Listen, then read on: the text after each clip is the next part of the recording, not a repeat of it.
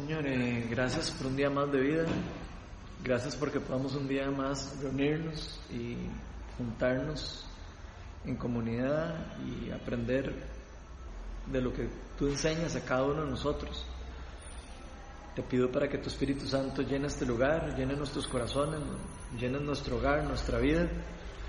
Y te pido para que te lleves toda, todo estrés y toda ansiedad del, del día de hoy, Señor. Te pido para que tomes control de nuestras preocupaciones, de nuestros dolores, de nuestras tristezas, de nuestras dificultades. Y para venimos aquí hambrientos para recibir de ti. Para nosotros venir aquí es como, como un oasis en el desierto a veces.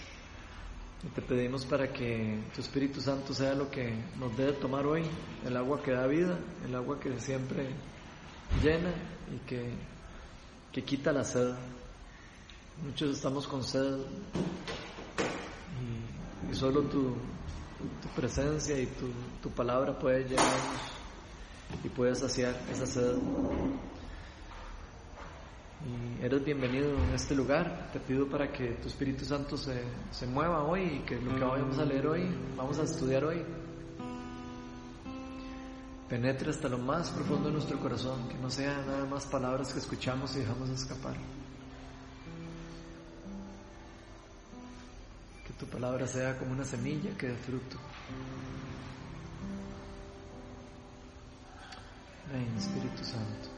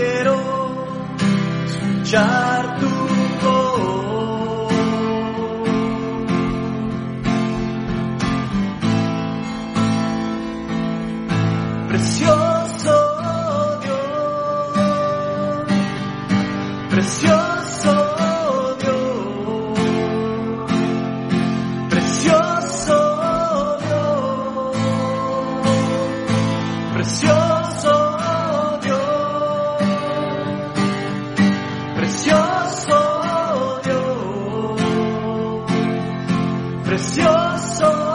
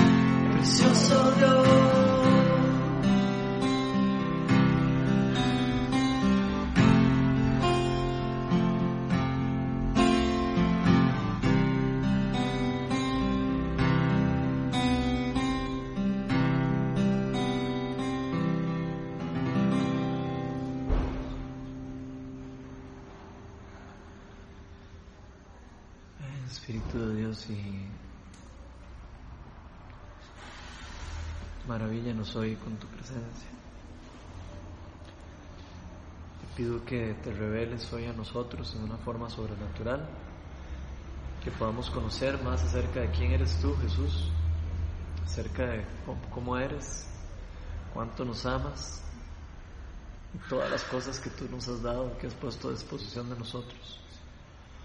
Te pido para que podamos recibirlas y apoderarnos de ellas. Te pido para que nos libres del maligno y de todas las cosas que nos alejan de ti, Señor.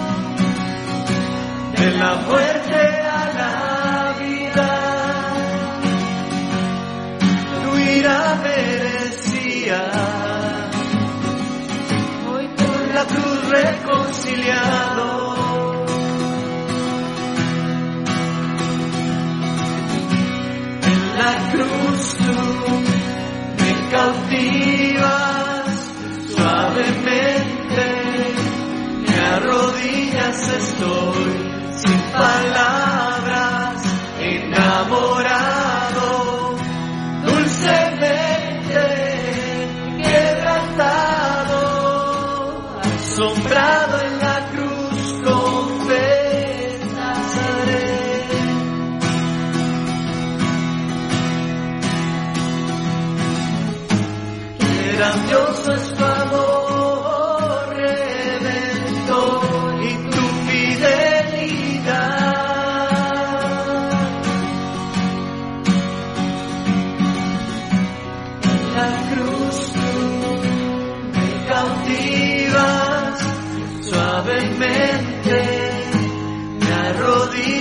estoy sin palabras, enamorado.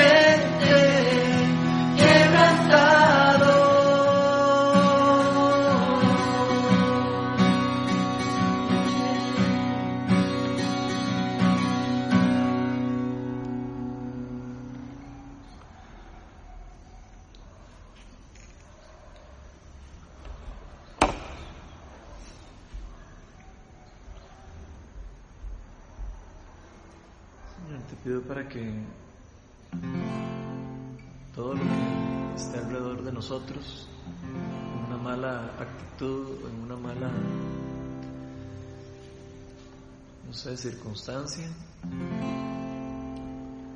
sea transformada en este momento.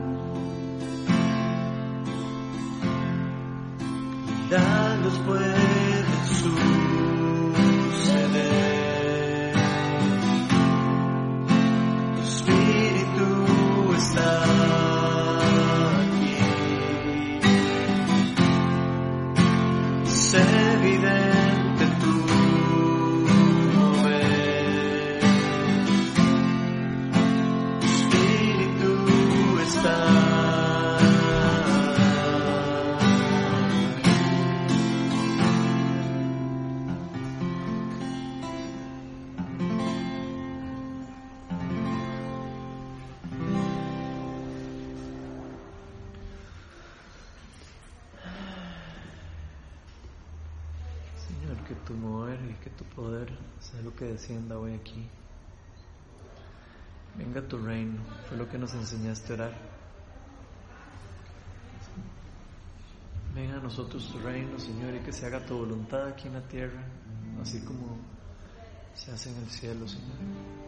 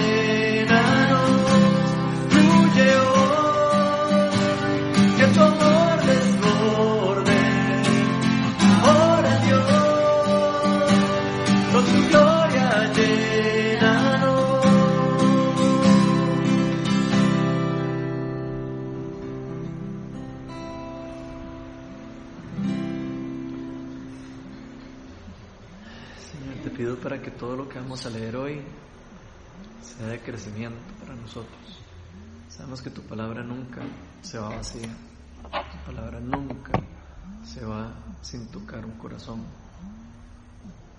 nunca se va sin limpiar, sin sanar, sin liberar, sin traer gozo, nunca se va vacía como a veces nos sentimos. Y te pido para que tu Espíritu Santo descienda sobre nosotros, Padre. Te pido que llenes todo vacío que hay en nosotros, cualquier necesidad, cualquier eh, cosa que estemos pasando, cualquier circunstancia que estemos pasando, todos los que estamos aquí. Te pido para que tomes control, tomes control de, nuestros trabajos, de nuestros matrimonios, de nuestras amistades, de nuestras relaciones, eh, no sé, de todas las necesidades que tenemos. Todos aquí tenemos necesidades y todos aquí tenemos probablemente complicaciones. Y si hay alguno que tiene complicación, Señor, yo te pido para que traigas tiempo de paz. Y si hay uno que está pasando un tiempo de gozo, que nos gocemos con él o con ella y podamos también disfrutar de los, de los logros y de los, de los los puntos buenos y, de gran gozo en nuestras vidas, Señor. Te pido para que aprendamos a, compartir nuestras dolencias y nuestras, nuestros, no sé, logros en, en comunidad y que podamos entregar nuestros corazones para que sean transformados, Señor. Todos venimos a recibir de ti, Señor. Todos venimos a ser transformados por el poder de tu Espíritu Santo. Y aquí ninguno de los que estamos aquí tenemos el poder de, transformar o cambiar a nadie, sino, no es por medio de tu palabra y por medio de que tu Espíritu Santo toque a la persona y nos toque a nosotros. Y yo te pido que nos visites hoy, que nos toques, que nos limpies, Señor, de todo pecado, que nos limpies de todo eh, injusticia, de todo sufrimiento, de todo dolor, de toda desilusión, de todo, no sé, enfermedad, inclusive. Te pido para que nuestros ojos puedan verte como realmente eres, por quién realmente eres. Que nuestros ojos puedan ver la realidad espiritual en la que vivimos y podamos enfocarnos más en ti y no tanto en lo que pasa alrededor de nosotros. pido que tu reino descienda aquí.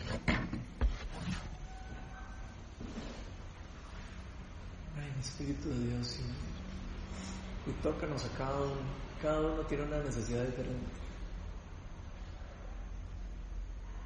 Hoy cada uno viene con una expectativa diferente. Y a veces nuestras expectativas son diferentes a la realidad. Y yo te pido que nos enseñes a vivir tu realidad, a vivir lo que tú tienes para nosotros, tu propósito. Y que nuestras expectativas sean puestas solo en, seguirte a ti, Señor, en, en encontrarte, en conocerte, en tener una relación más cercana contigo. Quita todas las expectativas falsas que alrededor nuestros. De querer, no sé, cosas que realmente no nos convienen a veces. Y a veces ponemos toda nuestra esperanza en cosas que inclusivamente no nos convienen. Te pido para que tomes control de todas y cada una de esas circunstancias que nos quitan a veces la paz. Y te pido para que sea tu, amor y, tu verdad lo que nos haga enfocarnos en la verdad, en lo que permanece, en lo que es estable, en lo que nunca se cae. Solo, solo tu palabra permanece para siempre, Señor. El resto de las cosas del mundo son inconstantes, suben y bajan. Todas las cosas que nos ofrece el mundo son temporales. Y yo te pido para que nos enseñes a enfocarnos en lo eterno. Enséñanos a enfocarnos más en las cosas que valen más, las cosas que tienen más peso. Te pido para que tu paz reine sobre nosotros. Gracias por todo lo que nos has enseñado, todo lo que nos has dado. Gracias por tener que comer. Pedimos por los que no tienen que comer. Te pido por los que todavía están pasando problemas por las inundaciones que pasaron. Pido para que sus hogares sean rápidamente reconstruidos, habitables, y que lo que perdieron material se recupere después todavía más de como estaba inicialmente. Pero te pido que cubras primero las, las necesidades espirituales, las necesidades que son más importantes para cada uno de nosotros. Todo esto te lo pedimos en el nombre de Jesús. Amén. Bueno, buenas noches. ¿Cómo están? bien? Tal vez de, nada más porque viene gente nueva, vamos a, decir el nombre muy rápido, así nada más. Eh, ¿Cómo nos llamamos? No, hay que decir cuántos hijos, nada más decir cómo nos llamamos para que escuchemos quiénes son las personas nuevas y podamos aprender los nombres. Yo soy, Ronald. Maureen. Erika. Liliana. Irene. Juan. Ali. Joana. Julia. Paula. Y Ronald. No me gusta vacilar para que no, para que no estén tan serios. Ahora el apellido. Eso está bueno. Eh, bueno, hemos estado estudiando el libro Juan. Para los que han estado viniendo, ya vamos por el capítulo 10. Ya casi vamos a terminar lo que los teólogos llaman el libro de las señales. El libro de las señales es hasta el capítulo 12. ¿Y por qué le llaman el libro de las señales? Porque habla de siete milagros o siete eh, señales que Juan usa, el evangelista usa para revelar más acerca de quién es Jesús, más acerca de la deidad de Jesús, acerca de la persona de Jesús. Y hemos, creo que la clase de la reunión antepasada, vimos la sexta señal y vamos les voy a decir más o menos cuáles eran para que se acuerden. La primera señal era la conversión del agua en vino, la, segunda señal cuando Jesús sa- sana a un hijo de un funcionario, la tercera cuando Jesús sana a un paralítico en, en Bethsaida, la cuarta señal cuando Jesús alimenta a los cinco mil, la quinta señal cuando Jesús camina por el agua, la sexta señal cuando Jesús na- sana a un ciego de nacimiento. Esa fue la última reunión que tuvimos. Y ahora vamos a ver lo que sigue.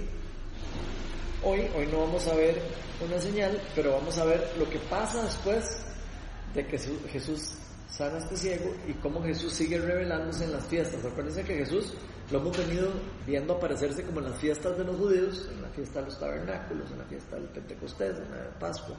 Entonces ahora vamos a estar hoy en otra, en otra fiesta donde Jesús está, que es en la de Yanocá, que ahora la vamos a ver más adelante. Pero me gustaría como que leamos primero el- los versículos. Vamos a estar hoy en Juan 10, desde el 1 hasta el 42. Yo creo que es todo el capítulo. Entonces, ¿quién lo quiere leer? ¿Quién se anima? Alguien que lo lea por lo menos hasta el, hasta el 20, hasta el 21. Y otra persona que lea el 22 en adelante. De cierto, de cierto digo, el que no entra por la puerta del redil de las ovejas, sino que sube por otra parte, es el ladrón y salteador. Mas el que entra por la puerta del pastor de las ovejas es, a este abre el portero y las ovejas oyen su voz, y a sus ovejas llama por su nombre y las saca. Y cuando ha sacado fuera todas las propias, va delante de ellas y las ovejas le siguen, porque conocen su voz. Mas el extraño no seguirán, sino huirán de él, porque no conocen la voz de los extraños. Esta alegoría les dijo Jesús, pero ellos no entendieron qué era lo que él les decía.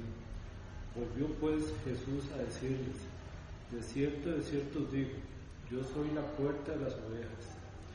Todos los que ante mí vinieron, ladrones son, salteadores, pero no los oyeron las ovejas. Yo soy la puerta, el que por mí entrare será salvo y entrará y saldrá y hallará pastos. El, el ladrón no viene sino para hurtar y matar y destruir. Yo he venido para que tengan vida y para que las tengan en abundancia. Yo soy el buen pastor, el buen pastor su vida da por las ovejas, mas el asalariado, el que no es el pastor, de quien no son propias las ovejas, debe venir al lobo y deja las ovejas y huye. Y el lobo arrebata las ovejas y las dispersa. Las dispersa.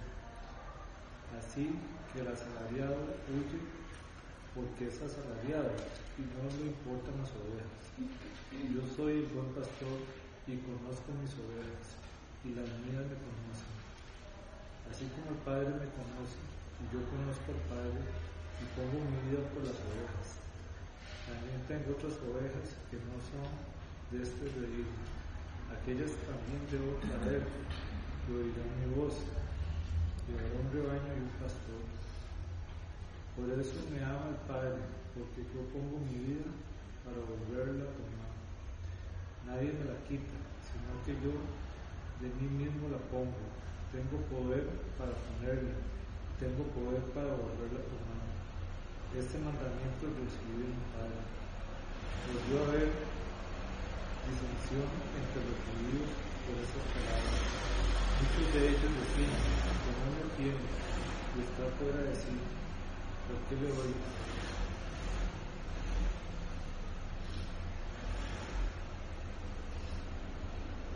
Decían otros, estas palabras no son de endemoniado, pues acaso el demonio abrió los ojos de los ciegos. ¿Qué? No, hasta ahí. Hasta el 22 llegaste, el 21, ¿verdad? sí, ¿Quién lee el 22? Yo, ¿hasta dónde? Del 22 hasta el, hasta el 42, hasta el final. Sí. Por esos días se celebraba en Jerusalén la fiesta de la dedicación. Era invierno y Jesús andaba en el templo por el pórtico de Salomón. Entonces lo rodearon los judíos y le preguntaron, ¿hasta cuándo vas a tenernos en suspenso? Si tú eres el Cristo, dínoslo, dínoslo con franqueza. Ya se lo he dicho a ustedes y no lo creen. Las obras que hago en nombre de mi Padre son las que me acreditan, pero ustedes no creen porque no son de mi rebaño. Mis ovejas oyen mi voz, yo las, yo las conozco y ellas me siguen.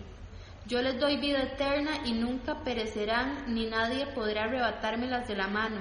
Mi Padre que me las ha dado es más grande que todos, y de la mano del Padre nadie las puede arrebatar. El Padre y yo somos uno. Una vez más los judíos tomaron piedras para arrojárselas, pero Jesús les dijo, yo les he demostrado muchas obras irreprochables que proceden del Padre. ¿Por cuál de ellas me quieren apedrear? No te apedreamos por ninguna de ellas, sino por blasfemia, porque tú, siendo hombre, te haces pasar por Dios. ¿Y acaso, respondió Jesús, no está escrito en su ley, yo he dicho que ustedes son dioses? Si Dios llamó dioses a aquellos para quienes vino la palabra y la escritura no puede ser quebrantada, ¿por qué acusan de blasfemia a quien el Padre apartó para sí y envió al mundo? Tan solo porque dijo, yo soy el Hijo de Dios. Si no hago las obras de mi Padre, no me crean, pero si las hago, aunque no me crean a mí, crean a mis obras, para que sepan y entiendan que el Padre está en mí y que yo soy en el Padre. Nuevamente intentaron arrestarlo, pero él se les escapó de las manos. Volvió Jesús al otro lado del Jordán, al lugar donde Juan había estado bautizando antes, y allí se quedó. Mucha gente acudía a él y decía, Aunque Juan nunca hizo ninguna señal milagrosa, todo lo que dijo acerca de este hombre era verdad. Y muchos en aquel lugar creyeron en Jesús. Ok. ¿Qué les llama la atención de, de, de todos estos, estos versículos que estamos leyendo? Ah, está lindo, está chiva, ¿verdad? Pero, digamos, una cosa que no es llamativa, pero ajá, es esta parte de los, del asalariado. Ajá, eh, hablemos de eso un poco. No entendí eso, que, o sea, Ok, está bien. bueno, entonces les voy a contar un poquito por qué es que Jesús dice eso. En Israel era, habían, el, el, el pastor era como un trabajo, cuidar ovejas. Había gente que le pagaba a pastores para que cuidaran ovejas, entonces, ¿qué es lo que hacían los pastores? De llevaban un grupo de ovejas y de ahí tenían que transportarlas de un lugar para otro. ¿A dónde las llevaban? A buscar pastos verdes, a otros lugares. Y a veces tenían que, que viajar largos caminos. A veces tenían que pasar por el desierto, noche, día. Entonces de eh, Jesús agarra esta, como esta ilustración, ¿verdad? De- del pastor, de las ovejas y cómo las ovejas, a, a los pastores, siempre van detrás del pastor y siempre siguen el- al pastor. Entonces usa eso como una, como una tipo de parábola o alegoría, como dice la- esa versión de la Biblia, para, para explicar un poco acerca de lo que, más o menos lo que Él es con respecto a nosotros. Pero lo, lo del asalariado lo dice porque estos pastores les pagaban a veces para que cuidaran ovejas. Digamos, no todo el mundo era pastor, entonces a veces, de, yo le decía eh, a, a- a Álvaro, que es pastor, yo le decía, no, usted no puede cuidar las ovejas, me las lleva, y yo le pago una platita, y usted se las lleva a, los- a, los- a las ovejitas y me las lleva y me las da de comer y me las trae después.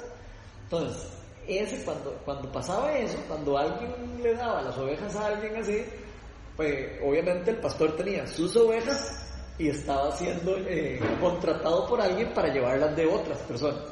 Entonces, ¿a cuáles ovejas creen que cuidaba más?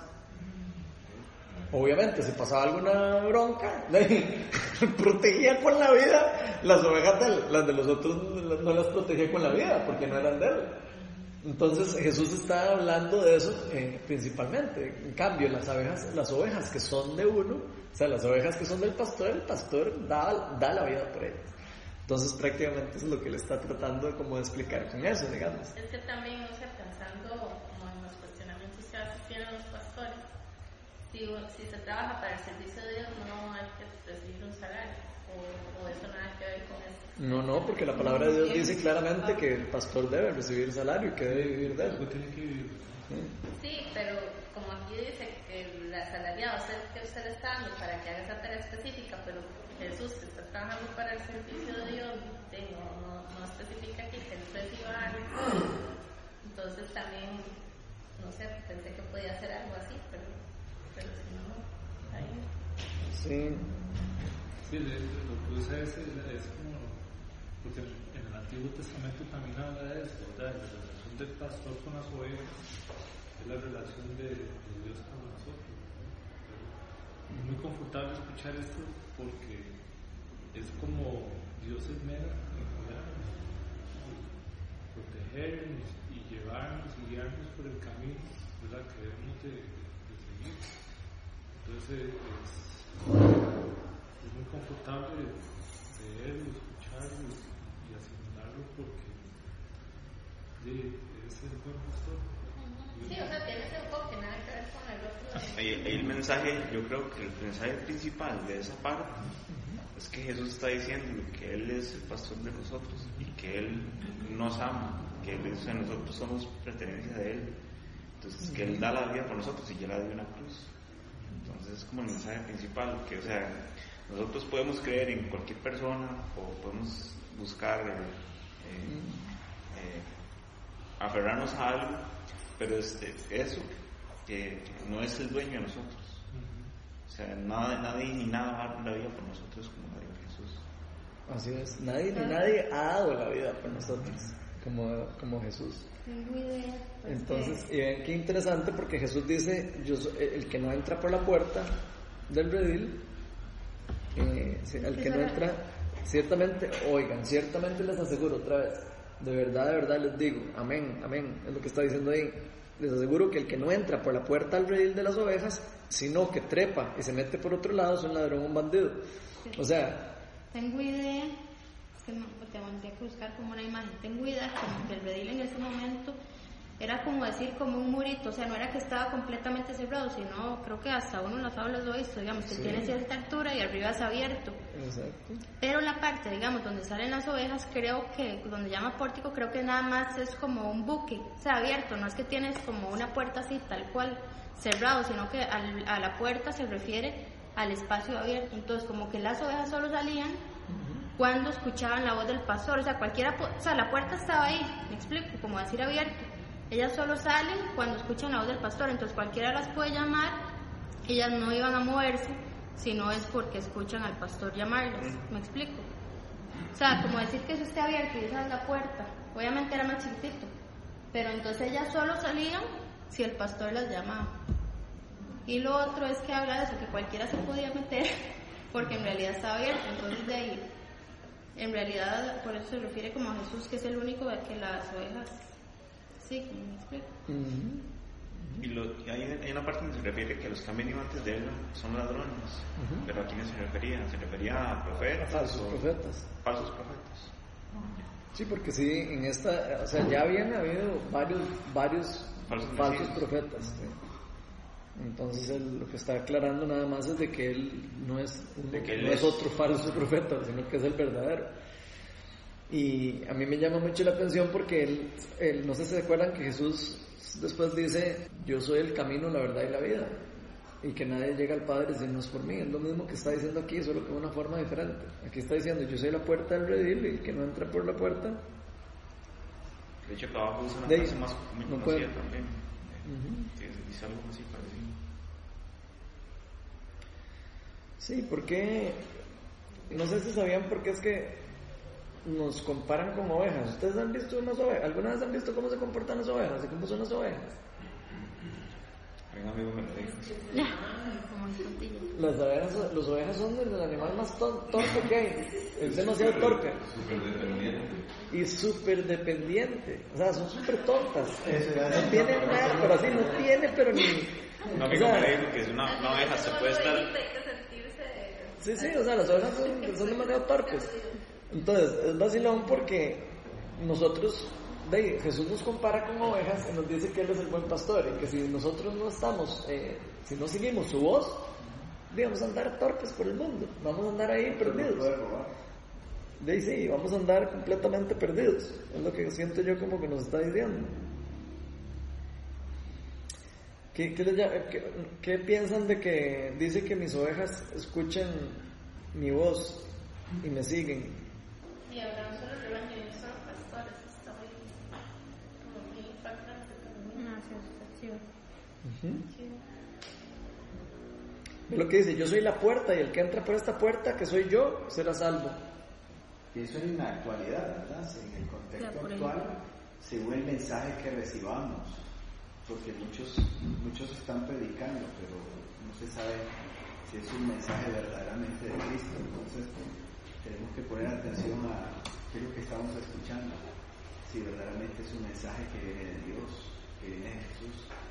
Entonces, él está, está hablando de, si lo ponemos en la actualidad, ¿verdad? Cuando dice, me escuchan,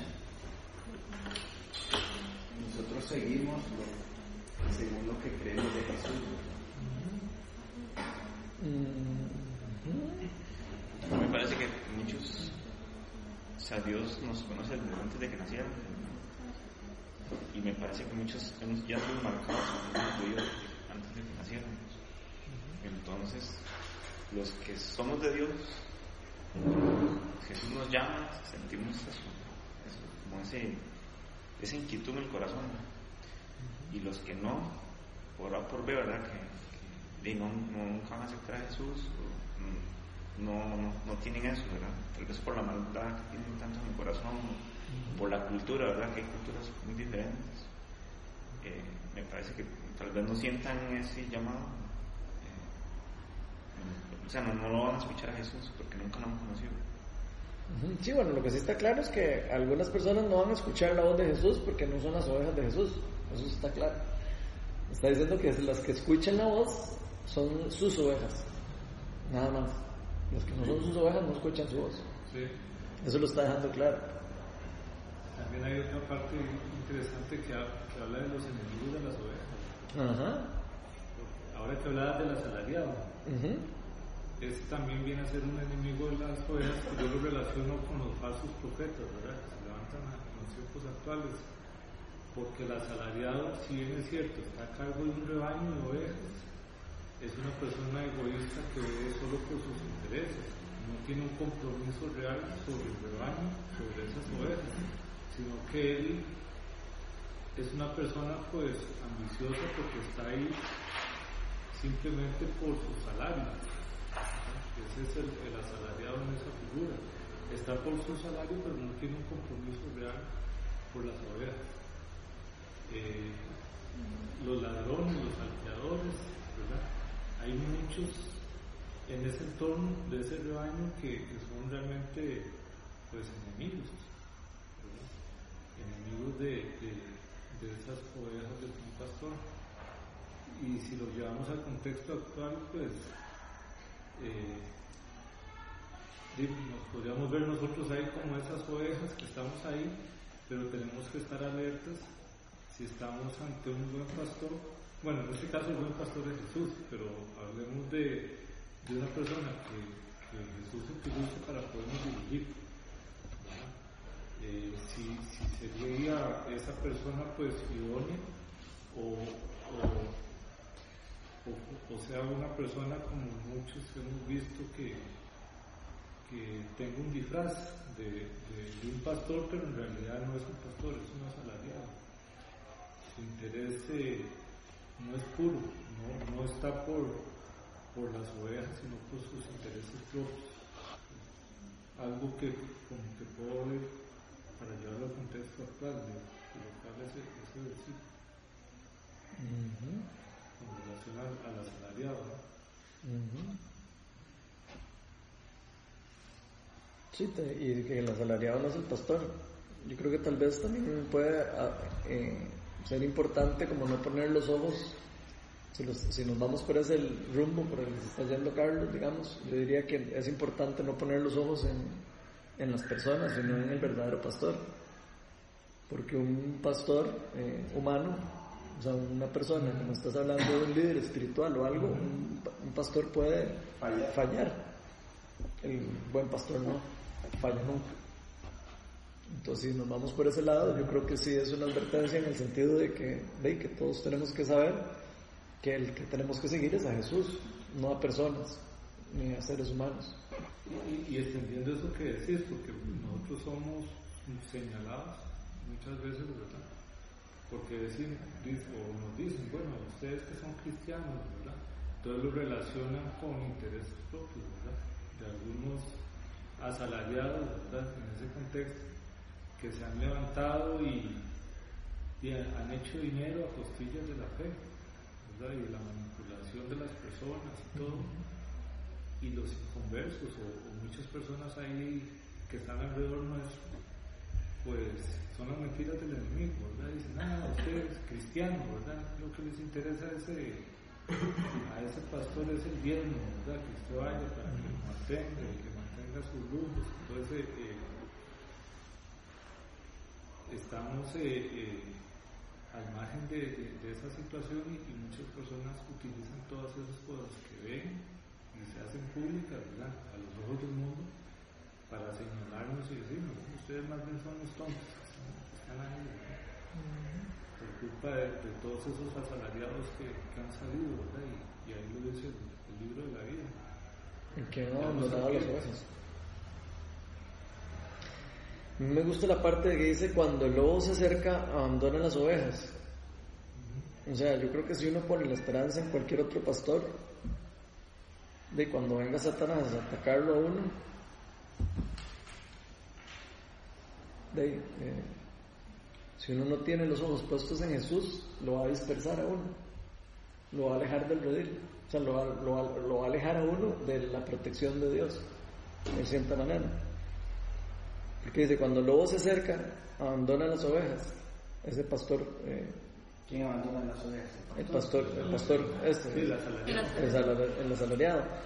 Y yo creo que ese pastor asalariado podría ser no solo, no, no, no- no creo que se refiera solo a un pastor, sino se, creo que se refiere más como a idolatrar o a la, la idolatría también, en las cosas en las que nosotros ponemos la, la esperanza.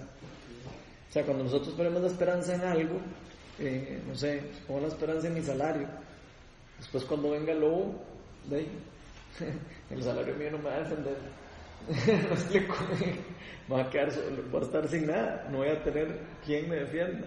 ¿Por qué? Porque no, porque no estoy siguiendo la voz del pastor, no estoy siguiendo la voz del buen pastor, estoy alejando mi mirada de él, o, dejé de escuchar la voz de él y me alejé del redil. Puede ser que hasta ya me, haya alejado del redil. Sí, el lobo viene siendo ahí, el, el lobo el lobo es el diablo. Sí, o, la- o los problemas de la vida también. Tal- vez no, hay que satanizarlo todo así. El lobo puede ser cualquier aflicción que quiera venir a destruir el redil, o que pueda venir a, a destruir las ovejas, o que venga a querer a comerse la oveja.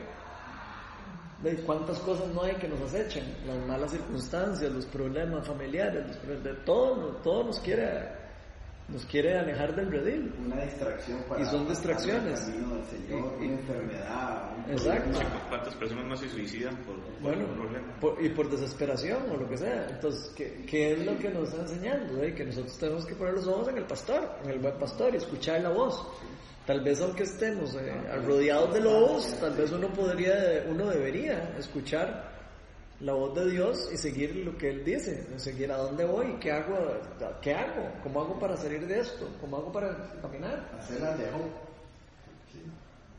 O a veces son cosas más sencillas porque muchas veces, y hablo por mi testimonio, cuántas veces me acerqué yo a una iglesia y salía herida por las personas de la iglesia, no por, o sea, entonces, y eso me llevó a cuestionarme, o sea, ¿quién estoy buscando yo, verdad? O sea, yo estoy poniendo mi mirada en estas personas o es, o es que yo vengo para realmente completar mi relación con el Señor, ¿verdad? Porque los humanos fallamos y siempre vamos a fallar y si uno está en comunidad, de, todo puede pasar, ¿verdad? Entonces es como tener mucha claridad en, la línea por la cual está uno reuniéndose y viniendo a la iglesia. Y tener claro que no está uno aquí viniendo por, por perdón que lo agarre de, de ejemplo, pero que yo no estoy viniendo por runner, o sea, yo estoy viniendo por lo que Sí, chico. en la iglesia, ¿verdad? Y bueno, y veo la actitud de servicio y todo lo que ellos tienen y, y me gusta mucho, pero sí, hay que tener la expectativa de que y todos somos humanos y tanto yo puedo fallar como yo estoy en algo que yo piense que me falle, ¿verdad? Que cada uno con sus temas emocionales es esta parte. Pero no, sí, es- y esa parte, por eso es que me gusta que dice aquí que es, escuchen mi voz, que es un solo rebaño y una sola, o sea, soy un solo pastor, o sea, al final todos. Exacto, son un solo cuerpo. Y aquí dice, tengo otras ovejas que no son de este redil, que también a ellas debo traerlas. ¿Qué creen que quiere decir Jesús con Es eso? muy interesante, ¿verdad? Porque la Biblia siempre ha- habla de eso y habla cuando hablaba de los gentiles también. Exacto, a eso se refiere. Sí, y Dice que Jesús está hablándole aquí a los judíos, ¿verdad? Le está hablando directamente a los judíos. Aquí Jesús ya les está empezando a revelar de que Él no se va a revelar solo a los judíos, sino se va a revelar a los gentiles también. Y que a ellos tiene que traerlos. Pero vean qué interesante que dice, hay otras ovejas que no son de este redil. Es interesante. Y a estas también tengo que traerlas aquí al redil. Me parece muy lindo eso. Y así ellas escucharán mi voz y habrá un solo rebaño y un solo pastor. Es, es increíble ver cuando Jesús empieza a revelar lo que va a pasar, ¿verdad? Y como Él, eh, ya ahora nosotros en entendimiento, vemos que se refería, o sea, que ya Él sabía lo que venía, que, que, o sea, Él sabía que venía, y que venía por nosotros, que venía por los gentiles y venía por los judíos, y ver que, o sea, que Él tenía todo medido. Ujú. Es- es- ¿Cuánto tiempo le costó a la iglesia primitiva darse cuenta de eso? Si leen el libro de Hechos de los Apóstoles, van a dar cuenta que los eh, al inicio ellos eh, les costó mucho aceptar que los gentiles podían recibir el don del Espíritu Santo, que podían recibir las mismas cosas que Dios tenía para ellos. Y pasaron por ciertos eh, de aprendizajes. Eh, a, Pe- a Pedro se le aparece, se le aparece una visión y le cambia y le dice lo que yo he purificado, eh, no, no lo llames impuro y lo manda a la casa de Cornelio, un gentil. Y, lo- y le dice que se vaya a quedar a dormir ahí, donde será prohibido por la ley judía quedarse a dormir donde un judío, eh, donde un gentil. Entonces Dios empieza, a- y a ellos les cuesta, cuando ellos llegan ahí del Espíritu Santo desciende en la casa de Cornelio y todos empiezan a hablar en lenguas, empieza el, el poder de Dios a moverse en la casa, los mismos judíos ahí que estaban ahí decían, eh, o sea, no puedes, ¿cómo, cómo- no, puedo, no puedo creer esto, o sea, ¿cómo va a ser que los, que los gentiles estén, o sea, el Espíritu Santo esté derramando sobre los gentiles? Así lo dicen. Y eran romanos, y para ellos Sí, y eran, eran eran, eran, eh, creo que hasta centuriones, eran. o sea, eran como oficiales, romanos, o romanos, oficiales. Y lo lindo de esto es que después ahí mismo, Pablo, eh, Pedro, eh, perdón, es Pedro, el que está ahí en esa escena, dice, este, ahora entiendo que, o sea, que no hay nada que, que podamos negarle a estas personas. Y, y- y los bautizan, ahí mismo. Y ahí empieza apenas a, a entender ellos que tienen que empezar a, a ir por los, a- por los gentiles. Después aparece Pablo, Saulo, cuando se convierte, eh, eh, cuando Dios le cambia la vida y le empieza a decir, vaya a los gentiles. Y el pleito que se hace en la iglesia, porque Pablo iba a los gentiles y a proclamar el evangelio directo. Y de, los, los judíos, los, los- los judíos, digamos, Santiago y el hermano Jesús y todos los que estaban ahí en la iglesia, tenían cier- cierto recelo de eso y no les gustaba tanto que, que pasara eso, hasta que tienen que hacer un concilio y todo, lo que se llama el concilio de Jerusalén, el primer concilio de la iglesia primitiva, para ponerse de acuerdo a ver si podían o no hacer eso. Entonces es interesante, ¿verdad? Y yo creo que... se separan, ¿verdad? Cada quien se fue a predicar. No, eso es en otro caso. Eso es cuando Bernabé y se separa de, de, de- de, eh, Pablo y, y- Pero era por lo mismo, Pablo y- uno quería predicar a y- los gentiles y el otro a los judíos. No, ahí es que tienen un problema Bernabé y Pablo y se- que- que- creo que se tienen una diferencia porque no- uno no quería que Marco fuera y el otro sí, entonces se separan. Pero eso es otra cosa, parte. Bueno, pero la cuestión es que vemos a, a- a Dios queriendo unificar al cuerpo de Cristo. Vemos a Dios diciendo desde el inicio que es un solo redil, que es un solo, que, o sea, que todo tiene que ser unido, todo tiene que ser una, una, una sola cosa. Y, y yo lo que veo que está pasando en las iglesias es más bien como que más bien todo el mundo separa los rediles y todo el mundo separa, la- todo el mundo está como, ahora hay como, como muchas haciendo- teologías, ¿verdad? Pero como haciendo, separando el cuerpo de Cristo, donde debería ser al revés, ¿verdad? mm, hay como mucha teología, ¿verdad? Hay mucha religión, pero me parece que se han perdido en muchas cosas, por detalles se han perdido el enfoque. Que el enfoque es como, dije, Jesús es el Salvador, Él es el Hijo de Dios, que solo por Él se nos salva. Pero me parece que como que, que ahora hay como mucha ideologías. Diferentes. En, realidad siempre ha existido, digamos, el inicio existía entre los judíos y los gentiles, eh, ahora existe entre los evangélicos y los católicos, y después existe entre los bautistas y los carismáticos, entre los carismáticos y los pentecostales. O sea, sie- siempre ha existido eso, y el problema es que ha existido porque eso no viene de Dios. Ha existido ahí porque estamos, porque es parte del mundo caído y es parte de lo que la iglesia tiene que restaurar y, y tiene que como que cambiar. Por eso a mí me gusta mucho ver, digamos, por ejemplo, ahora, ver, digamos, el Papa, lo que está haciendo. Está, haciendo, está tratando como de, romper algunas cosas, ¿verdad? Para unificar un poco, ¿verdad? Ahora se reúne con algunos pastores evangélicos y todo. Eso, es- eso es algo impresionante. Eso, así debería ser. Los evangélicos no deberían estar nunca peleados con los católicos, ni los católicos con los evangélicos. Los dos siguen el mismo Dios.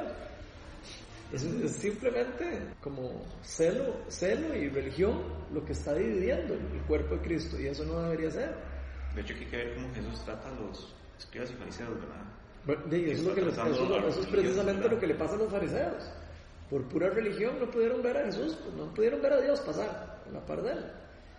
Y creo que a nosotros nos puede pasar lo mismo, ¿verdad? Por pura religión podemos rechazar a personas y echar fuera a personas del, del redil, ¿verdad? Y, juzgándolos y tachándolos como si fueran como si no fueran ovejas. Yo, la religión, puede ser que, digamos, Dios, qué sé yo, eh, esté usando una persona que sea católica, por ejemplo. Dios puede usar a cualquier Dios, persona. Dios puede ser cualquier persona. Y tal vez uno por religión, por creer que uno, siendo evangélico, eh, ah, no, mira, es que yo sé más que, que él. Tal vez pierda uno un mensaje, ¿verdad? O algún aprendizaje, o, o algo que Dios quería venderlo a uno, por, por simplemente prejuicio religioso. Sí, de hecho no deberíamos hacer esas divisiones nosotros. Lo que deberíamos hacer es predicar el Evangelio, pero no deberíamos de, de como hacer divisiones entre el cuerpo. Bien deberíamos de, eh, de- igual como predicamos a- entre evangélicos, igual deberíamos predicar entre católicos, igual deberíamos de predicar eh, entre nosotros, y más bien la iglesia debería estar unida, no es unida. Entonces es algo que es algo que ojalá Dios quiera que en algún futuro se, se mejore. Yo creo que sí. Yo creo que está en nosotros, en, en cada iglesia está eso, está el, el- el que, cuál camino quiere uno eh, agarrar. Si uno quiere agarrar el camino de la religiosidad, que fue el mismo camino que destruyó a los fariseos, o si quiere agarrar el camino de la relación Dios. No quiere religiosidad, Dios- no quiere religión, quiere relación. Y creo que ahí es donde está la gran diferencia entre religiosidad y relación. Ojalá todo lo que tuviéramos con Dios es una relación, no una religión. Sería muy diferente lo que veríamos en la gente, en el mundo. ¿Qué más llama la atención de eso? Aquí me- hay algo que me gusta y es que dice, por eso me ama el Padre, porque Él está haciendo un solo rebaño. Dice, así ellas escuchen mi voz y habrá un solo rebaño y un solo pastor. Por eso me ama mi Padre, porque entrego mi vida para volverla a recibir, para volverla, para volver a recibirla. Y aquí ahí pone una cosa muy importante. Nadie me la arrebata. Eso nadie le robó la vida. Y eso es una cosa muy importante que nosotros tenemos que saber. No es como que, ay, charita, mira, mataron a Dios. Así no, eso no fue lo que pasó. Jesús entregó su vida. Y eso se puede ver a lo largo de todos los evangelios. Se puede ver cómo Jesús no lo agarraban porque no era su hora. No, no se entregaba porque no era su hora. Hasta que él no, se, no dijo, ok, ahora es el momento, ahora es el momento de que, de que yo me entregue. Hasta que no él no permitió, hasta que Dios no permitió que tocaran a Jesús, a Jesús no lo tocaron. Porque eh, eh, tiene que ser permitido por el Padre para que pasen esas cosas. Aunque pareciera algo feo, que muchas veces a nosotros nos pasan cosas feas y decimos, oh por Dios, y cómo Dios permitió que se muriera Jesucristo. A veces nos pasa a nosotros también lo mismo. Oh por Dios, cómo es que, nos- que Ronald está enfermo y cómo es que le dio esta cosa. Y, y- y hay un montón de cosas que uno no, no conoce de Dios. Hay un montón de cosas que uno no sabe por qué Dios tiene propósitos eh, sobrenaturales y por qué Dios permite que, que pase uno por esas cosas. Y uno podría decir también, "Sí, pero ¿por qué permitió que Jesús sufriera tanto? Por decir, ¿será que Dios es malo? No.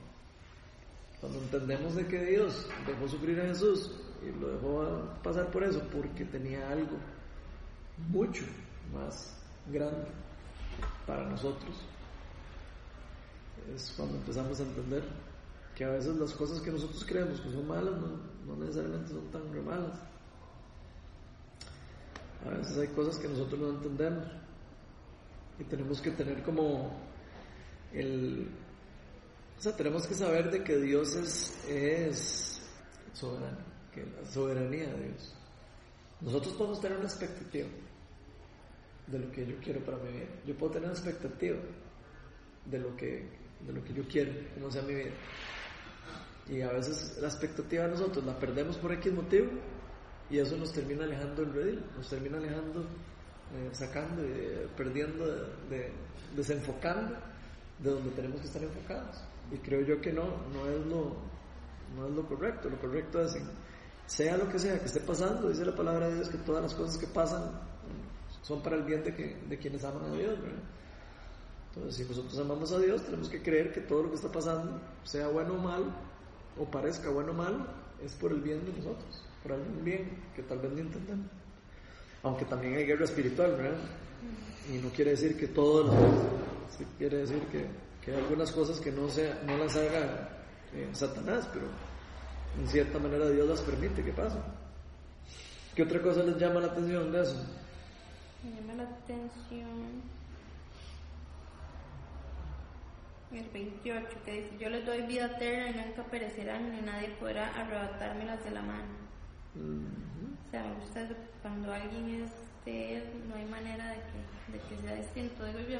O sea, pensando como que, como que tal vez a veces la gente podría vivir como temerosa pensando, ¿verdad? De, de que, si no sé, que Satanás, que aquí, o sea, como cuidándose demasiado.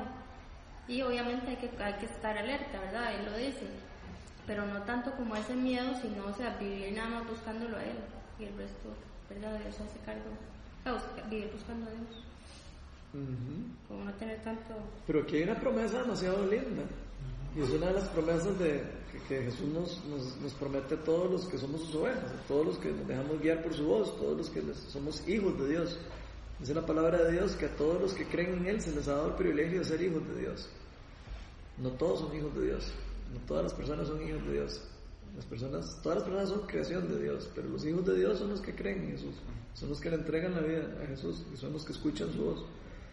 Entonces es importante. Los hijos de Dios son las ovejas de, de Dios. Aquí en esta versión dice muy chido porque dice, bueno, desde el 27, mis ovejas oyen mi voz, yo las conozco y ellos me siguen. Yo les doy vida eterna y nunca perecerán. Nadie podrá arrebatarme de la mano. Ajá. Entonces, ¿podrá una persona perder la salvación? Según eso, esa palabra, esa, ese versículo que estamos leyendo. Si rechaza, es, eh, es lo que Jesús hizo por él. Yo creo que sí la puede perder. Si rechaza, Ajá. o sea, si la ya rechaza- conociendo la verdad y se aparta y rechaza, dice ya no me importa Jesús, no me importa nada en un futuro, yo creo que sí la puede perder. Pero entonces la oveja Jesús, porque la oveja de Jesús sigue la voz de Jesús, dice la palabra de Dios. Y aquí lo que está Pero- diciendo, ¿quiénes son las ovejas y quiénes son las, no son las ovejas? Dios también promete que los que sabiendo la verdad y se apartaron, promete eh, castigo peor que los que no lo supieron nunca. ¿verdad? Sí, pero conocer la verdad no quiere decir que no sea oveja. Insisto, o sea, es que es muy importante eso. O sea, no es, lo, no es mismo conocer Mm.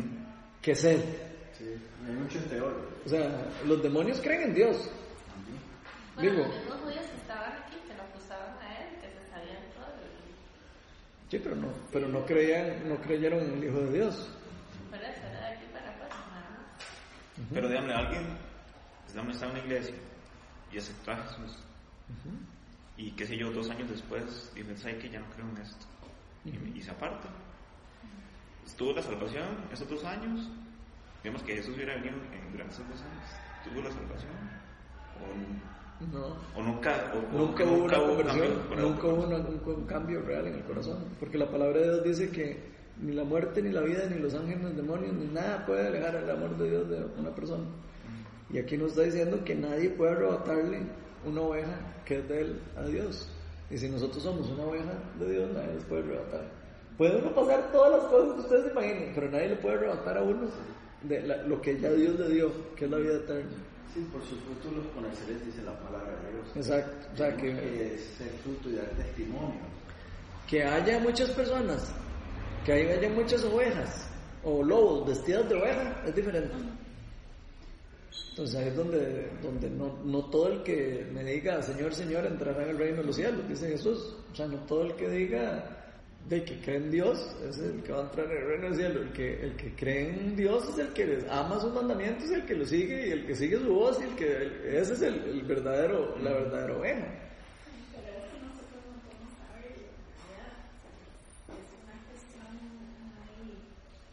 no podemos saber,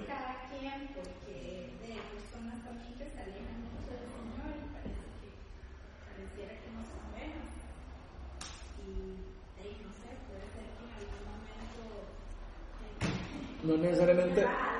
Sí, por eso, no necesariamente eso, eso quiere decir que una persona. ser personas también que de que aparentan, que a los ojos de uno aparentan que son sus ovejas, puede ser que no son. Sí, también Jesús decía que muchos iban a asustar de quienes est- iban a estar en el cielo, digamos. Eh, yo lo que, lo que entiendo de lo que está diciendo Gloriana es que no podemos juzgar a una persona que se aleja del redil como una persona que no es oveja. Eso sí creo yo. Pero que es oveja, o es oveja o no es oveja. Eh, eh, eso sí es una realidad. O es oveja y tiene salvación y vida eterna, o no la tiene. Que la oveja se pueda salir del redil, pero siga siendo oveja, eso es diferente. Ah, ok, y- Entonces, no podemos juzgar a alguien que se alejó del redil diciendo que no es oveja. y si Ya, porque no sabemos lo que hay en el corazón de esa persona. No sabemos si esa persona realmente tiene una relación con Dios y cayó en un, en un problema, en un, en un en un pecado y cayó en algo. Que una persona peque no quiere decir que, que no tiene que no, que no es hijo de Dios. Que todos pecamos, dice la palabra de Dios. Y que Y, y una pregunta. ¿y si una persona, sí, un minuto antes de morir, aceptó a Cristo? De ir para el cielo. Es Porque- oveja también. Sí, claro. El- el- la persona que murió a la par de la cruz, el, el asesino que mataron a la par de él, de, fue oveja Jesús, porque escuchó la voz de él. Y lo aceptó a él como Salvador y le dio la vida eterna sin hecho, haber hecho ni una sola obra. Eso de los dos ladrones es muy bonito, porque ¿Sí? eh, ahí muestra, de hecho que para mí el- ahí fue como Dios mostrándonos cómo- Bueno, ahí estaba la oveja y la cabra. A la par. Es interesante, ¿sí? También el ejemplo de Pedro, cuando estuvimos hablando de Pedro, sí, Pedro era igual. Sí, pero ven que eso no quiere decir que Pedro no era una oveja. Ahí es donde quiero, yo quiero recalcar eso porque es importante, la gente lo confunde. O sea, Judas fue, no, no era un verdadero discípulo. No fue un verdadero discípulo. Y lo podemos ver, pero lo pudimos ver hasta que se murió. Uno no puede saber si una persona es un verdadero discípulo hasta que, hasta que, no, hasta que no se muera. Usted no sabe si el último momento de su vida se- se- se- realmente al final- le entrega la vida a Dios. Uno, uno no sabe, me explico. O sea, uno no puede juzgar por eso. Lo que sí es claro, y, o lo que pareciera que es claro, es que las ovejas nadie las puede arrebatar de Dios. Las ovejas verdaderas, las que son de Jesús, las que Jesús escogió, las que Jesús Jesús escoge, no las puede nadie arrebatárselas. Aquí lo está diciendo, si no estaríamos contradiciendo la palabra de Dios. Sí, Sí, eso, ese es el- eso no se puede. Yo pienso que es un tema este, como complejo porque Dios al final es el único que realmente conoce los corazones y sabe cómo es. O sea, como a uno lo que le toca ahora es como de ocuparse de, de buscarlo, que es como la parte que tenemos claro. Y si Él dice ahí que nadie se lo arrebata, entonces tener como esa certeza y seguridad en el corazón de que nada nos va a poder separar si tenemos ese anhelo en el corazón. Pero Es que vieron que porque a veces es, o sea, yo sé que, que uno, ¿verdad? Como que quiere a veces como debatir en, es- en ese punto, pero la verdad es que no lo, no lo vamos a saber, o sea, Dios es el único que... lo, lo importante de ese punto es que no hay que dejarse amedrentar por Satanás pensando que uno perdió la salvación. Eso es lo importante. ¿Ya? O sea, si uno tiene en el corazón a Jesús, nada lo puede separar a uno de Jesús. Ni el pecado, ni la muerte, ni los demonios, ni la vida, ni nada lo puede separar de Dios. Si uno realmente le entregó la vida a Dios, y eso es lo único que realmente importa. Porque esto no es para decir, ay, al era salvo, no era-". esto no es para eso, eso es para algo uno, para personal. El problema es cuando agarramos esto para extrapolarlo hacia otras personas. A nosotros, ¿qué nos importa? Si- de- En el fondo, si de la otra persona cayó y no sé qué, que si se fue y que no, eh, ¿qué, qué me Se importa? no En el fondo, ¿qué importa él? Que yo, si yo recibo de Dios y que si yo soy O sea, nos importa en el tanto ser compasivos de tratar de, ¿verdad? Si vemos, de, pues obviamente como, pero no... Sí, me refiero, no, me refiero es que, es que me refiero que normalmente cuando a la gente le importa eso no es porque está preocupadísima de que la otra persona eh, se haya ido de Dios. Normalmente cuando la gente habla de eso es porque está preocupada de, de criticar a la persona o está criticando o está queriendo juzgar a la persona. Si fuera de verdad, porque en el corazón de está de traerlo de vuelta, sería diferente, ¿verdad? Pero puede ser, o sea, no se puede tampoco... Eh, No, no, no estamos llamados a ser jueces.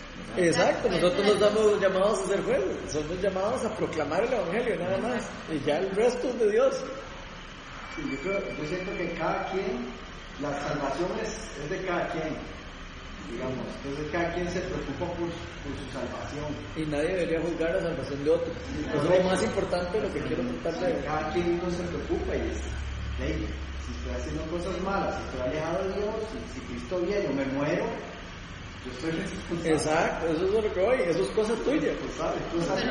Por eso es que diariamente y Pero sí me parece muy, muy valioso lo que estaba diciendo Ronald, como de recalcar, Es que es muy no, importante como lo de recalcar que, que, que podamos tener como esa verdad y esa seguridad, porque de verdad a veces el enemigo quiere como meter ideas como de no, si ya se alejó mucho, Mira, o que- usted mira, es que les confieso que yo hace tiempo tenía ese miedo. Bueno, es que eso es lo que Y este, me llevó un día, eh, escuché una palabra que la salvación es por gracia, no por mérito. Así es, eso, eso es precisamente lo que iba a decir ahora. O sea, sí, sí, sí. Es O sea, si fuera, si fuera por obras, ninguno de nosotros sería salvo. Así de sencillo. Si Para fuera por obras, o si fuera porque nosotros somos demasiado galletas, sea tonto, estaríamos todos destinados al, ahí al, al lago fuego ardiente, pero sea tonto, porque Sí, la misma palabra de Dios dice que, que, que En tanto- no nos preocupemos ni tanto por las obras, sino que nos preocupemos porque nuestro nombre está escrito en el libro de la vida.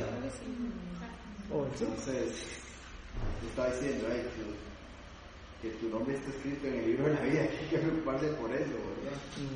Porque ¿qué me sirve a mí ser, digamos, llenar estadios y hacer muchas cosas?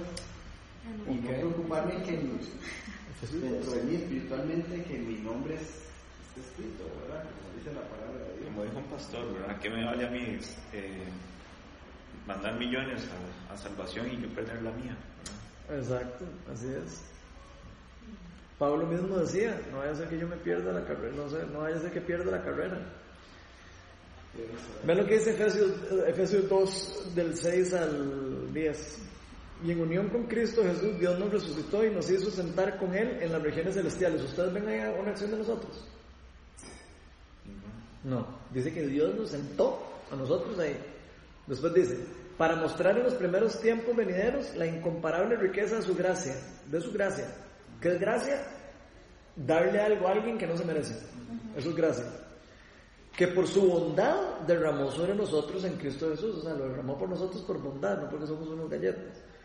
Porque por gracia ustedes han sido salvados mediante la fe. No, esto no procede de ustedes. No procede de qué tan bueno sea yo, no procede de qué tan malo sea yo, no procede de qué tan, tantas obras de beneficencia haga yo. Esto no procede de ustedes, sino que es el regalo de Dios, no por obras para que nadie se jacte. Porque somos hechuras de Dios, creados en Cristo Jesús para buenas obras. Somos hechos para buenas obras, pero no por medio de las buenas obras llegamos a Dios. Es diferente. Es al revés, más bien, cuando somos de Dios empezamos a hacer buenas obras, de corazón. No ¿Cuál es olvides esa palabra? Efesios 2, del 6 en adelante. Dice, creados en Cristo Jesús para buenas obras, o sea que Cristo nos creó a nosotros para ser imagen y, y reflejar su imagen y semejanza de Él. ¿Y cuál es la imagen y semejanza de Él? Hacer buenas obras. O sea, nos creó para buenas obras. Pero no nos, no, por medio de las buenas obras no es que nosotros nos devolvemos a Dios, sino es por medio del sacrificio que Jesucristo hizo por nosotros en la cruz. Entonces dice, para buenas obras, las cuales Dios dispuso de antemano a fin de que las pongamos en práctica. Entonces, eso es muy importante. Entonces, si uno ya es hijo de Dios, uno no debería dejar a Satanás que le robe y le haga pensar a uno que porque usted el otro día hizo tal cosa y se fue se cayó en la cáscara de banano, entonces ya usted no es hijo de Dios. Eso no es así, así no funciona. Más bien eso sería un ataque espiritual, sería un ataque del enemigo diciéndole a uno que uno no es hijo de Dios. ¿Para qué? Para que se aleje más de Dios. Entonces, Satanás es muy vivillo. Le gusta hacernos creer a veces que, que somos malos. ¿Para qué? Para que nos alejemos de Dios y nos perdamos de las riquezas que nosotros hemos heredado por Dios. Entonces, nadie puede arrebatármelas. Mi Padre me las ha dado. O sea, las ovejas de, de Jesús, Dios Padre se las dio a Jesús. Son dadas a Jesús. A por- veces pienso cuando decís esa ¿será que Dios nos, será que Jesucristo, me pongo a pensar, ¿verdad? A veces lo que era mía, ¿será que Jesucristo pi- pidió venir por nosotros? Sí, claro. ¿Será que Él pidió? Porque a veces me pongo a pensar, posiblemente Dios ya tenía en su plan perfecto que su pueblo era Israel. Entonces posiblemente Jesucristo vio eso y tal vez Jesucristo se le ocurrió y dijo, no, yo tengo que ir para salvar también a los gentiles. Entonces a veces me pongo a pensar, Jesucristo sí vino por los judíos, dice la palabra, pero también por nosotros.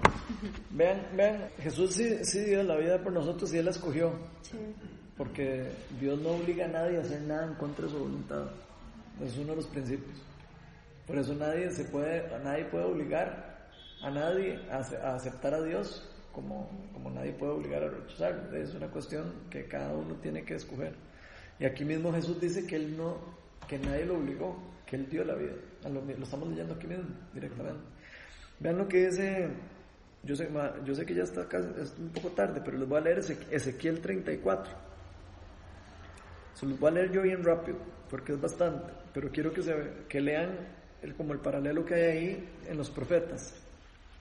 Profeta Ezequiel dice, después recibí este mensaje del Señor, hijo de hombre, profetiza con- contra los pastores, los líderes de Israel. Dales este mensaje de parte del Señor soberano.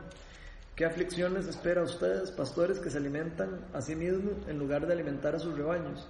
Que ahí está hablando de lo que vos estabas diciendo, Carlos. ¿Acaso los pastores no deben alimentar a sus ovejas? Ustedes beben la leche, se visten con la lana y matan a los mejores animales, pero dejan que sus rebaños pasen hambre. No han cuidado de las débiles, no se han ocupado de las enfermas, ni han vendado las heridas, no salieron a buscar a las descarriadas y perdidas. ¿Y a quién le está hablando? Le está hablando a, los, a las personas que les había entregado los mandamientos, le está hablando a los, a los que había escogido de él para llevar el, el Evangelio, o sea, para llevar las buenas nuevas. Y lo mismo que aplica para esos profetas, aplica para nosotros. Entonces por eso lo estoy leyendo. En cambio las gobernaron con mano dura y con crueldad. Por eso mis ovejas se dispersaron sin pastor y son presa fácil de cualquier animal salvaje. Han deambulado por todas las montañas y las colinas sobre la faz de la tierra y sin embargo nadie salió a buscarlas. Y ahí es donde viene la parte tuya. ¿Qué? Nadie salió a buscar a las ovejas que se perdieron. ¿A dónde están los cristianos buscando a las ovejas perdidas de Israel? ¿Dónde está, dónde está la iglesia buscando a las iglesias, a las personas perdidas, a las personas que se han ido de las iglesias? Por lo tanto, pastores, oigan la palabra del Señor. Y los pastores creo yo que son todos los hijos de Dios. Porque Dios nos llama a todos a la gran comisión a hacer esto. Por lo tanto, pastores, oigan la palabra del Señor. Tan cierto como que yo vivo, dice el Señor soberano, ustedes abandonaron mi rebaño y lo, y lo expusieron al ataque de toda clase de animales salvajes. Aunque ustedes eran mis pastores, no salieron a buscar a mis ovejas cuando ellas se extraviaron. Se ocuparon de sí mismos y dejaron que las ovejas pasaran hambre. Por tanto, pastores, oigan la palabra del Señor. Esto dice el Señor soberano. Ahora me declaro enemigo de estos pastores y los haré responsables de lo que sucedió a mi rebaño. Les quitaré el derecho de alimentar al rebaño y no dejaré que sigan alimentándose a sí mismos. Rescataré de su boca mi rebaño y las ovejas no serán su presa. Esto dice el Señor Todopoderoso, yo mismo saldré a buscar a mis ovejas. Obviamente aquí ya está hablando de la profecía de lo que iba a pasar, porque lo lo que Dios había comendado a los judíos no lo, no lo hicieron bien, evidentemente. Eso es, la palabra que está proclamando aquí el Señor en contra de los pastores, los pastores iniciales de, que había escogido. Esto dice, saldré a buscar a mis ovejas y las encontraré. Seré como un pastor que busca el rebaño espar- esparcido. Y vean qué interesante, desde aquí ya está hablando que él iba a buscar a, las- a los, a los gentiles. Estos son 800 años antes de que venga Jesucristo. Encontraré mis ovejas y las rescataré de todos los lugares por donde quedaron esparcidas. Y ese, ese día oscuro y nublado. Las sacaré de entre los demás pueblos y naciones y las traeré de regreso a casa, a su propia tierra. Las alimentaré, las alimentaré en las montañas de Israel, junto a los ríos, con todos los lugares habitados. Así es, les daré buenos pastizales en las altas colinas de Israel, descansarán en lugares agradables, se alimentarán con los abundantes pastizales verdes de las colinas. Yo mismo cuidaré de mis ovejas y les daré un lugar para que se recuesten en paz, dice el Señor soberano. Buscaré las perdidas y traeré sanas y la- y las traeré sanas y salvas de regreso a casa. Vendaré las heridas, vendaré a las heridas y, for- y for- fortaleceré a las débiles. Sin embargo, destruiré las gordas y poderosas. Destruiré a las gordas y poderosas, a ellas también les daré de comer, pero juicio. En cuanto a ti, rebaño mío, esto dice el Señor soberano a su pueblo. Juzgaré entre un animal del rebaño y otro y separaré las ovejas de las cabras. ¿eh? como hay algunas que no son ovejas. No les basta con quedarse con los mejores pastizales, también tienen que pisotear lo que queda. No les basta beber el agua cristalina, también tienen que entubiar con las patas el resto del agua. Porque mi rebaño tiene que comer lo que ustedes han pisoteado y beber del agua que han ensuciado? Por tanto, usted dice el Señor soberano, sin duda alguna juzgaré entre las ovejas gordas y las ovejas escuálidas. Pues ustedes, las ovejas gordas, han empujado, embestido, desplazado a mi rebaño enfermo y hambriento hasta esparcido por tierras lejanas. Así que yo rescataré a mi rebaño y no será maltratado. Juzgaré entre un, anima, entre un animal del rebaño y otro. Sobre ellos pondré un solo pastor, a mi siervo David. Ven que aquí ya está proclamando lo que va a hacer en el futuro. Él las, alimentará y será su pastor. Yo el, el, Señor seré su Dios y mi siervo David será un príncipe en medio de mi pueblo. Y yo, Señor, he hablado pacto, el pacto de paz del Señor. Haré un pacto de paz con mi pueblo y alejaré de la tierra a los animales peligrosos. Ese es el pacto de la gracia que iba a hacer después con nosotros. Entonces los israelitas podrán acampar seguros en los lugares silvestres y dormir sin temor en el bosque. Bendeciré mi pueblo, sus lugares alrededor de mi colina sagrada. En la temporada oportuna les enviaré las lluvias que necesiten. Habrán lluvias de bendición. Los huertos y los campos de mi pueblo habrán cosechas abundantes. Todos vivirán seguros. Una vez que yo rompa las cadenas de las cosechas, eh, una vez que yo rompa las cadenas de su esclavitud y los rescate de quienes los esclavizaron. Entonces ellos sabrán que yo, que yo soy el Señor, que ya no serán presa de otras naciones, ni animales salvajes los devorarán vivirán seguros y nadie los atemorará, atemorizará. Haré que su tierra sea famosa y por sus cosechas, para que mi pueblo nunca más pase hambre ni sufra insultos de naciones extranjeras.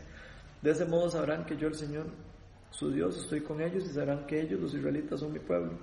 Dice el Dios soberano, ustedes son mi rebaño y las ovejas de mi prado, ustedes son mi pueblo, yo soy su Dios soberano que ha hablado. Y esto es importante saber que el pueblo de Israel no solo Israel, el pueblo de Israel son los verdaderos hijos de Dios. O sea, Dios tenía siempre como la idea de, por medio de un pueblo, el pueblo escogido, que es lo que llama él, que es lo que él llama Israel, eh, llevar la, la, sanidad, llevar la salvación, llevar el plan de salvación al mundo. Y por eso después él dice, el el ya se me olvidó cómo era la palabra, creo que dice, eh, no recuerdo si decía verdadero Israel o nuevo Israel, el nuevo Israel, creo que dice después, donde Dios eh, de, alguna manera nos está, está volviendo a poner en orden lo que no se, lo que no pudieron hacer las personas, las personas lo que no pudieron seguir, lo que no pudieron, no pudieron hacer caso a lo que él, lo que él escogió, no pudo, o sea, no pudieron seguir a Dios, no pudieron, por, por medio de ellos, no pudieron llevar la sanidad al mundo, tuvo que enviar a su hijo al mundo para que lo hiciera por nosotros. Y ahí es donde viene lo, lo lindo, en el sentido de que, de, eh, por nuestras propias fuerzas nosotros nunca vamos a poder hacer, nosotros recibir eh, la, salvación. O sea, nosotros, por, nuestras propias fuerzas, por más que nosotros nos esforzamos de ser buenísimos, nosotros no podemos ganarnos la salvación o el amor de Dios. Eso es una cosa que Dios escoge porque lo, quiere escoger y así lo quiso por el mundo. Y si hubiera sido, si no hubiera sido así, no hubiera tenido que enviar a Jesucristo al mundo para que muriera por nosotros. Por eso tiene que morir Cristo, para poder, para poder saldar eso que el humano nunca hubiera podido hacer. Por eso tiene que enviar a una persona, a, Dios mismo hecho hombre para que restaurara la función del, del primer Adán, o sea, del, primer ser humano. Y por eso Jesús dice que Jesús era el último Adán. El, primer Adán fue como la, como la, primera como la primera la primera creación que, Dios quiso eh, o que quería hacer, pero él sabía desde el inicio que el primer Adán no iba a poder hacer las cosas por su propia cuenta, iba a necesitar hacer él después una restauración posterior y restaurar todo lo que, lo que nosotros mismos dejamos caer. ¿Qué más? ¿Les llama la atención de eso? ¿O qué opinan de todo eso? ¿Otra?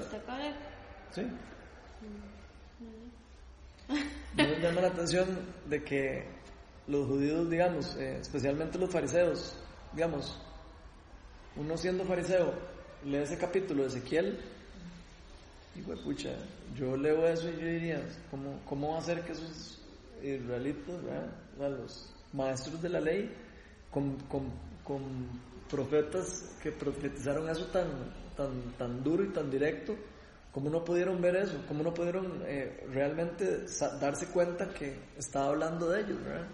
O sea, darse cuenta que, de que realmente lo que estaban haciendo es disque dirigiendo ovejas, pero lo que estaban haciendo es más bien era cargándolas, cargándolas con cosas que no podían cumplir. Y creo que eso es parte de, lo del, de lo del pacto de la gracia, ¿verdad? Y eso es importante, por eso es importante eh, lo que estabas ahora mencionando porque nosotros podemos vivir toda la vida pegados al pacto de la ley, pegados al pacto de, que necesito yo hacer algo para agradar a Dios. Y, no, necesariamente es así, porque dice la palabra de Dios que lo único que calma la, la ira, digamos, de Dios contra el pecado, que por cierto no es la ira de Dios contra el mundo, sino es la ira de Dios contra el pecado, es el sacrificio que hizo Jesucristo por nosotros. Entonces, de si Cristo murió por nosotros y es lo único que podía parar la ira de Dios en contra del pecado, ninguna obra que nosotros hagamos puede saldar eso o puede hacer nada ni siquiera parecido. Por más que yo quiera hacer lo bueno, sí, buenísimo, yo hago obras buenas, muy chiva, buenísimo. Y, y, la palabra de Dios dice que por las obras podrán saber que nosotros somos discípulos de Dios. O sea, las obras son un fruto. Es un fruto de la, del, del, Espíritu Santo, es un fruto del, del, saber de que una persona ha sido transformada. Pero es un fruto, no es lo que, no es lo que hace que la persona esté en paz con Dios. Y eso es muy importante. Y a veces lo vemos al revés. Creo que es algo que, que está como impregnado en nosotros por la misma forma en como hemos sido educados, ¿verdad? De pequeños somos educados a eso, ¿verdad? Que tenemos que como que ganarnos el amor de la gente. Entonces eh, está como en nuestro ADN el querer ganarnos el amor de Dios, el querer amarnos el amor de Dios y el querer hacer algo para que Dios realmente ponga los ojos en mí o yo no sé.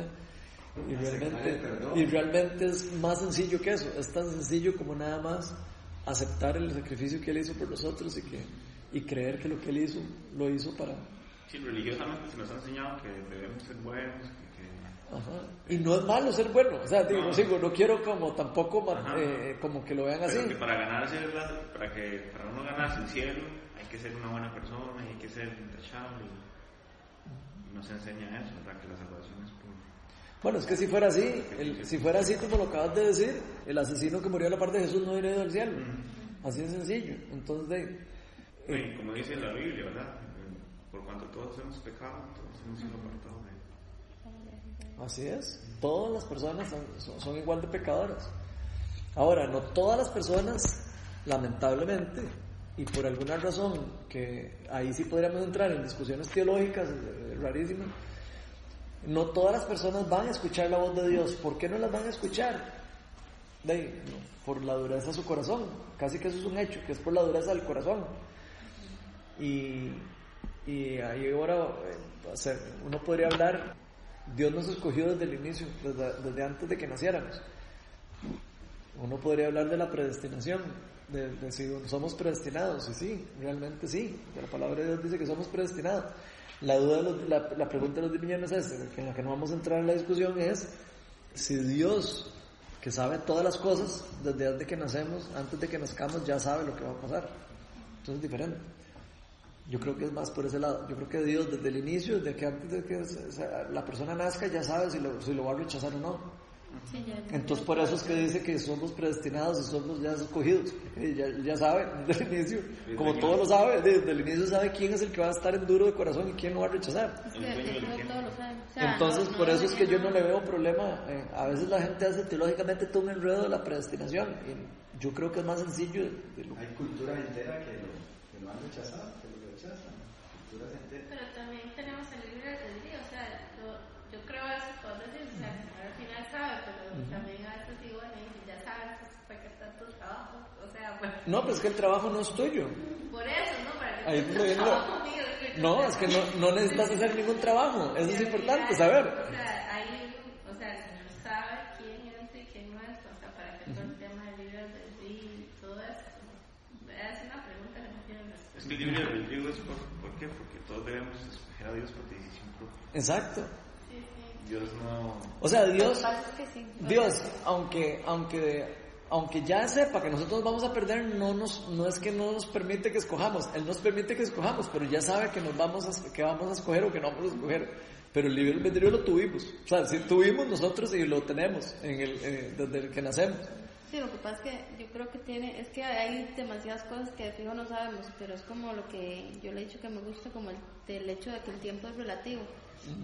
O sea, de claro, para Dios es como, pues ya lo vio, pero para nosotros ese tiempo ya no es así como un zoom de dura toda esta vida. Entonces por eso que uno como que podría pensar, pero Dios ya lo vio porque para Él es, es así, de una eternidad es esto.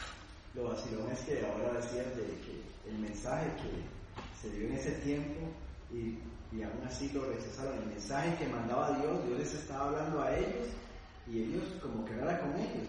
Pero ese mismo mensaje de ahora. E- Exacto, No es el mismo mensaje de ahora y muchos igual lo, recha- lo rechazan. Bueno, ya que vuelvan a tocar ese tema, nada más quería decir una cosa. Que, mm, no, cuando estaba hablando de eso, el tema de los fariseos y eso, como que por eso, como que siempre tenemos que tener como mucho cuidado de, de someternos o de buscar realmente la sabiduría de Dios, porque si nos dejamos guiar por el conocimiento humano, hasta nosotros mismos en este momento podríamos estar actuando con esa misma actitud de los de los fariseos, o sea, de, digamos por ejemplo ese tema que estábamos tratando de- con, con los católicos Y de con las juzgar a las personas. O sea, como que podríamos desviarnos por una verdad que, que tal vez tiene sentido, pero nosotros la hacemos como una verdad absoluta que solo es eso y nos desenfocamos de todo el panorama general que Dios sí tiene en conjunto. Entonces, como tratar de, de cuidar nuestro corazón y someternos siempre a eso, o sea, no, no dejarnos como de llevar como por ese conocimiento humano, que ah, no es que es esto sino aunque sea difícil de entender, tener el corazón humilde de ir delante de Dios para cualquier duda. Que a veces cuesta mucho porque pensamos que ya lo conocemos y entonces no lo hacemos, pero como someter todos los pensamientos, todos, todos, todos a Él. Y ojalá que de verdad dejemos de juzgar a la gente. Eso sería lindísimo. Si la iglesia dejara juzgar a la gente, sería todo más bonito. Sí, cómo nos cuesta, nos Exacto. cuesta mucho. Que el problema, yo digo que el problema principal es religión, Sí, sí, por eso. porque la gente religiosa pues, tiende a juzgar. Ujú. Sí, lo vemos Se con les los... olvida, por ejemplo, que tal vez alguien está pasando una necesidad y en lugar de juzgarlo, como darle una palabra de aliento, ¿verdad? Como darle esperanza Ujú. de que todo eh, va para bien, pero mucha gente por religión tiende a juzgar. No, vio, no lo feo que le dieron a los pastores, que dejaron que los, que los que más bien eh, se engordaron ellos y a las que estaban flacas y heridas no, les, no las vendaron, no les hicieron nada. Que eh, yo, yo tiro la pregunta aquí eh, duro. ¿Están las iglesias rechazando a, a los pecadores? Digo, deberían las iglesias estar rechazando a los pecadores. ok, entonces es una tarea difícil. Estaríamos fuera nosotros. O sea, no Estaríamos habría fuera nosotros. Eso es lo primero que hay que saber. Lo primero que saber es que uno es pecador y saber de que lo que tal vez lo que es para fácil para mí es muy difícil para para mí. Y para nosotros es muy fácil juzgar cuando alguien, no sé, entra en adulterio y lo tachan que es un adúltero y no sé qué. Pero y cuando yo soy mentiroso, y cuando yo soy, no sé, cuando me robo una plata, cuando estoy en otra cosa, ya ahí sí no importa. Porque son cosas que tal vez no se ven. Ah, pero las que sí se ven, sí las juzgamos como si fuera con chilillo. Y creo que hay que tener cuidado, porque nosotros no deberíamos de juzgar. Hay que tener que sabiduría. Yo he escuchado gente decir, hay que amarlos. Hay que amarlos porque están en ignorancia, dicen uno, están en oscuridad, entonces hay que amarlos. Pero lo dicen con una sabiduría. Ujú. Jesús rechazó a las prostitutas. Las, las, las- las- juzgó, las tiró, a, las echó del templo. No, Hoy ¿eh? estaba escuchando una prédica de, de Gomer y como la Gomer era prostituta, ¿verdad? Y, ¿quién fue el que se casó con él? Ah, un profeta. Sí, ah, ah, sí. eh, Oseas era. Oseas, Sí. Oseas, que el Señor mandó a Oseas a que se casara con la prostituta y, y que el pastor decía que Oseas merecía. Sí, ¿no? Él quería casarse con ella, ¿no? O sea, fue en obediencia y se casó con una prostituta. Y le pasó todo lo que le pasó. O sea, no, no lo merecía y quién lo juzga.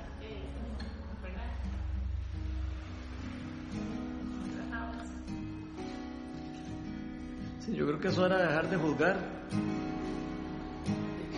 y empezar a amar. A, unir y no a desunir.